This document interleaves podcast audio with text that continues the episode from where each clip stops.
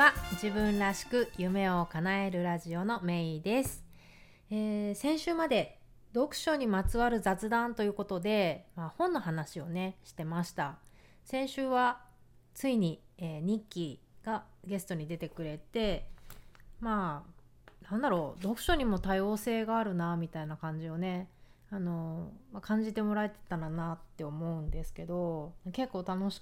くってね話してても、うん、でまた聞いてた人からもね楽しかったよっていうようなコメントをもらってます。でねあの収録の後に、まあ、そのままいろいろまた雑談を続けてたらもっと面白い話がいろいろ出てきてそれをね少しここでシェアしようと思うんですけどあの一つはねニッキーはオーディオブックを聞く時英語ですけどね、えーオーディオブックを聞く時をは、えー2倍スピードに早めて聞く人だそうです。すごいですね。慣れてるから。でも日本語は逆に慣れてないから、えー普通のあの速度で聞かないといけないんだそうですね。やっぱ何事も慣れなんでしょうね。ってこれ聞いて思いました。うん。えっ、とそれからねあとそうそう「源氏物語」を高校の時に読んだっていう話になってそれはあの日本語の本だったから展示の本で読んだらしいんですけど、まあ前回の中でもね展示の本の場合はその展示の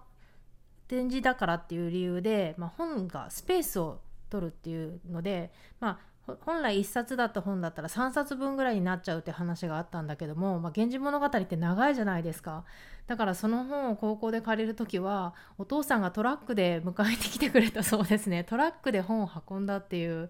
まあ、そんなね面白い話も聞いたりとか、うん。まあ、だからこそね本当にオーディオブックとかパソコンっていうのは画期的だよなって改めて思いますね。ちょっと今日今これ話すつもりじゃなかったけど私もあの Kindle を買って2週間3週間ぐらい経ったかなか経ったんですけど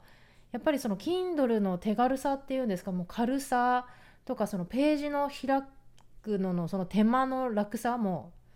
ボタンボタンじゃないやこうクリックでいいんですよね。なんか右ページ右ページっていうかねその画面の右側左側を、まあ、軽く触れるだけで次のページにとか前のページに行けちゃうっていうねその、まあ、気軽さなんかに慣れちゃうとねあのなかなか普通の本も、うん、なんかちょっと億劫になっちゃうなっていう気持ちも分かったりとかしてねやっぱり慣れの部分っていうのは大きいのかなと思いましたね。あと日本語の本、えー例えばまあ村上春樹みたいな人は、えー日本語の本なんだけど英語に訳されてたりするのでそういうのは英語で楽しんでるそうです。うんで皆さんは、えー先週の放送を聞いてどこが気に入ってもらったでしょうか？気になる点はどこだったでしょうか？まだ聞いてない方はぜひ聞いてみてください。でね今日はそうだな。えっ、とまあちょっと本とも関係のある話もしつつちょっと違う話も絡めてっていう話で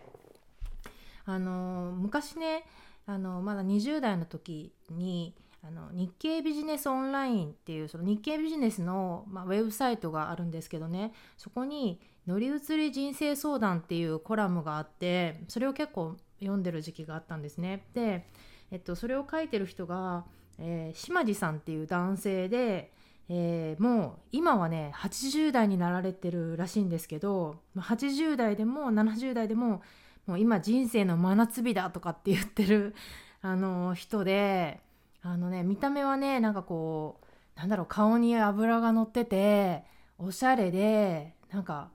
多分最近はね鼻の下にちょいひげとか生やしててでお洋服もなんかこうイタリア製のかっこいいスーツとか着てる系の人であの80年代にえー週刊プレイボーイ」の編集長をやってた人で、えーこのこの雑誌を100万部の雑誌にしたっていう、えー経歴のある、まあ、編集者さんですね。早い話が、まあ、マスコミ系出版業界の人、うん、なんだけど、今は、えーコラムニストとして働きつつあとお酒がすごい好きな方なんですね。すごいおしゃ、まあ、要はすごいおしゃれなものが好きな人でお洋服もおしゃれだしあとお酒ね。昔は40代ぐらいの時はワインをすごく、ね、こだわってたらしいんだけども今はシングルモルト、うん、で1日5本のシガーを吸うっていうね。だけどむっちゃ元気っていう、うん、で、えっとコラムニストの他にはバーマン。あのサラウンド島地っていう自分のバーを今は持たれててそこにいつも立ってるという、うん、本当にね東京に存在するバーだから結構その読者のファンの人とかが行ったりとかしてるみたいですね。ちょっと今コロナでどうなってるか分かんないですけどまあでも日本だから空いてるのかな。うん。私は行ったことないんですけどね。でこの島地さんっていうのが結構いろんな名言暴言のような名言を吐いてる人で例えばね人生は悪い冗談の連続とかね。あと退屈と無知は人生の滞在であるとかね。でこのあのビジネスオンラインに載ってるこの人生相談はもちろんもその人生相談を受け付けるんですよね。でその島地さんが、まあ、答えるっていうのなんだけどその人生相談もね本当もう年齢も性別もいろいろ住んでるところも海外からの相談とかも受けたりとかしてて。でねあのそうそう他のね名言はね例えば「男女は誤解して愛し合い理解して別れる」とかね。あと私が一番好きなのは、えー、人生はメイドまでの暇つぶし。これですね。でも本当そうだなって思うんですよね。なんかやっぱりその私たちって生きてるとやっぱりついこう一生懸命もこれもう教育のせいなのかもしれないけどつい一生懸命生きちゃうじゃないですか。深刻に。なんか真剣なのはいいけど深刻って良くないなって私は思ったりしてて。うん。だからついそのまあ仕事とかプライベートとかでやっぱりまあ落ち込んだりしたりとかすごい頑張りすぎちゃったりとかってすることってあるんだけども人生はメイドまでの暇つぶしなんだと言われればああそっかってこうふっと力が抜けるというかね。でなんか人生そうな時もなんかこう答えの中にね仕事を素敵な暇つぶしにしなさいみたいななんかそういう答え方をしててなんかちょっとハッとさせられるようなね。うん。まあそんな、うん、島地さんという人がいるっていう話と、えー、人生はメイドまでの暇つぶしね、うん、でこの人もねすごい読書家でその人生相談の中であのおすすめの本とかをねえー、紹介しててなんか最近の本というよりかは結構昔の文学系の本とかも紹介してでなんかついちなみに彼の好きな本は「あのゴリおじいさん」という本なんですけどね、えー、そういうのをあの紹介している、えー、コラムニストの島地さんという人がいるという話で。えー、で最後にね最近はどんな本読んでるとかいう話題で新しい本を知る人が多いっていう話なんだけども、え、私もね最近結構その、まあ、コロナの影響もあって本をたくさん読んでるんだけども、えー、本当につい最近読んだ本をね一つご紹介しようと思います。えタイトルがね「脱出シベリアからインドまで歩いた男たち」っていうタイトルの本ですね。これえー、英語も出てて、というかもともと英語だった本です。英語のタイトルは The Long Walk ですね。えー、作者はスラボミル・ラウィッツという人。で、これノンフィクションなんですよ。私すごい実はノンフィクションが好きで、もちろんね小説もすごい楽しいと思うし好きだし特にね子供の頃とかよく読んでたんだけどやっぱり事実は小説よりもきなりって言うじゃないですか。本当そうだと思うんですよね。で本当この本もその例外なく本当小説なんじゃないかって思わせるぐらいでも小説以上によくできた本で。で、まあ、どんな内容かっていうのをかいつまんで話すと、まあ、1940年ぐらい前後ね。時は1940年ぐらい。で、えー、当時まあスターリンがソ連軍を率いてたんですけどそのソ連軍に捕まって広いひどい尋問を受けてで、えー、無実の罪を着せられて、えー、極寒シベリアの25年の強制労働の判決を受けちゃうんですよこの著者が、えー、スラボくんねスラボミール略してスラボくんね。で彼はポーランポーランド人で、えーまあ、軍人25歳だったんだけども25歳の時に、えー、シベリアに行って25年間強制労働っていう選考を受け受けちゃうんですね。でそこで25年使っちゃったらもう50歳になっちゃうじゃないかと。彼はまだ若かったのででまあいろいろその、まあ、収容所に行くまでも本当に途中で亡くなったり人もたくさんいるぐらいすごく過酷なんだけども、まあ、収容所内でそのいろんな選抜メンバーそのこいつは信用できるなとか使えるなみたいな多国籍なメンバーがこうとこうなんだろうその脱出に興味あるかみたいなところから始まって、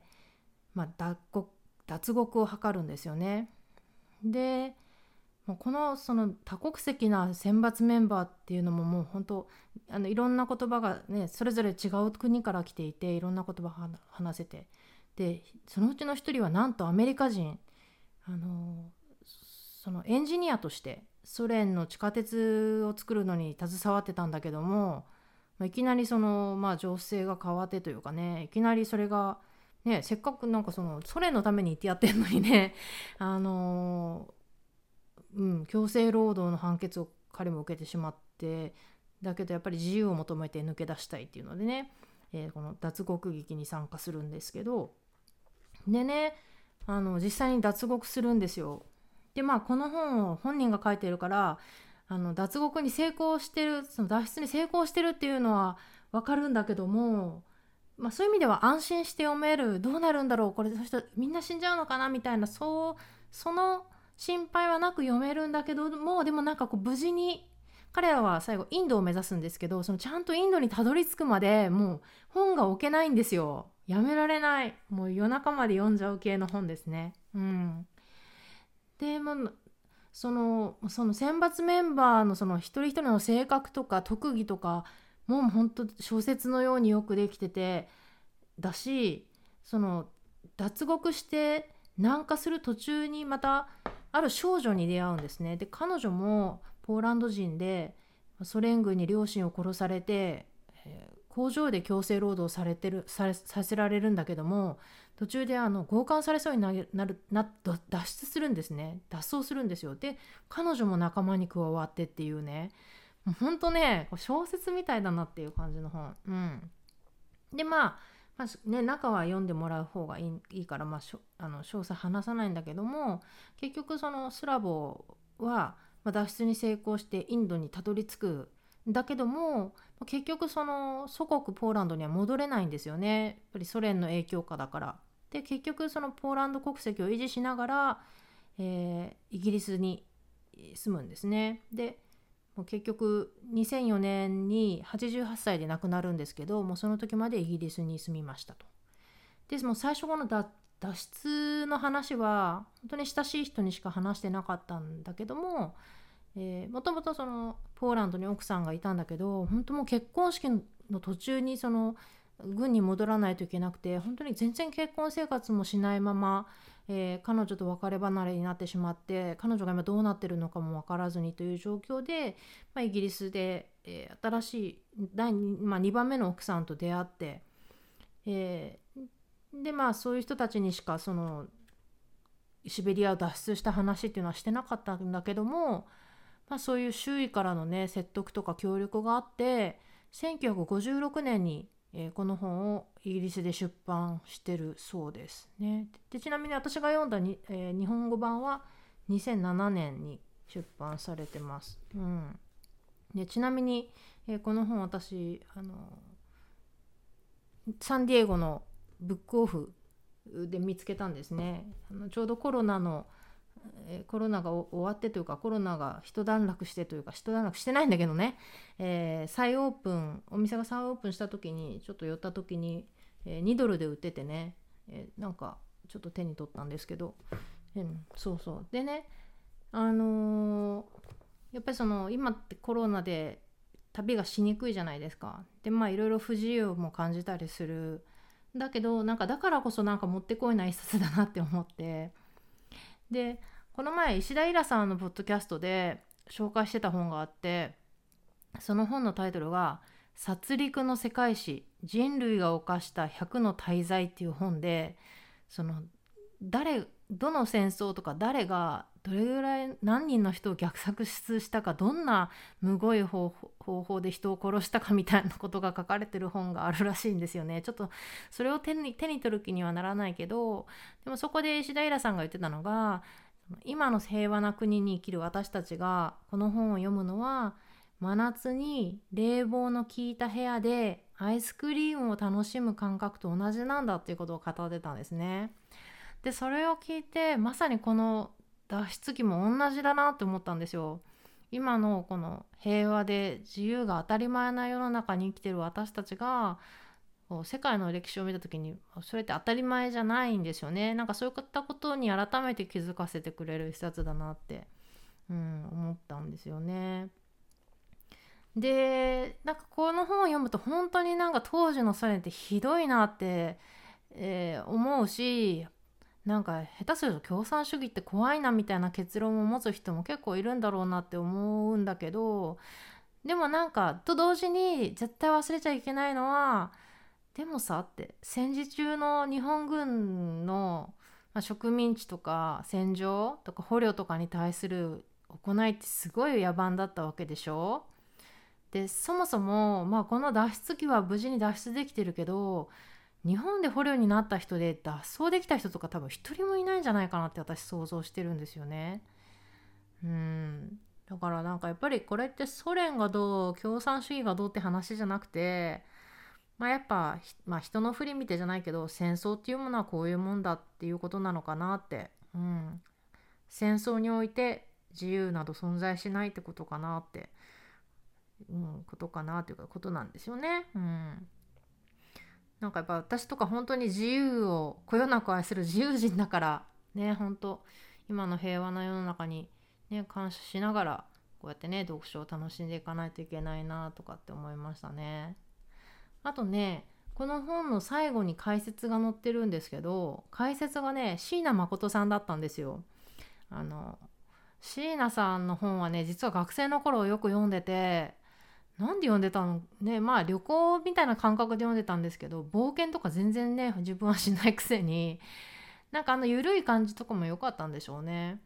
でその解説の中であの脱出系の傑作っていうのを3つ挙げていて1冊目がまさにこの脱出記の本であと、えー、2冊が「ラオスからの生還」っていう本と「ヒマラヤのスパイ」っていうこの2冊なんですね。でこの「ラオスからの生還」っていう本は、えー、ベトナム戦争の時に、まあ、捕虜の収容所から脱出した兵士の記録なんだそうですけど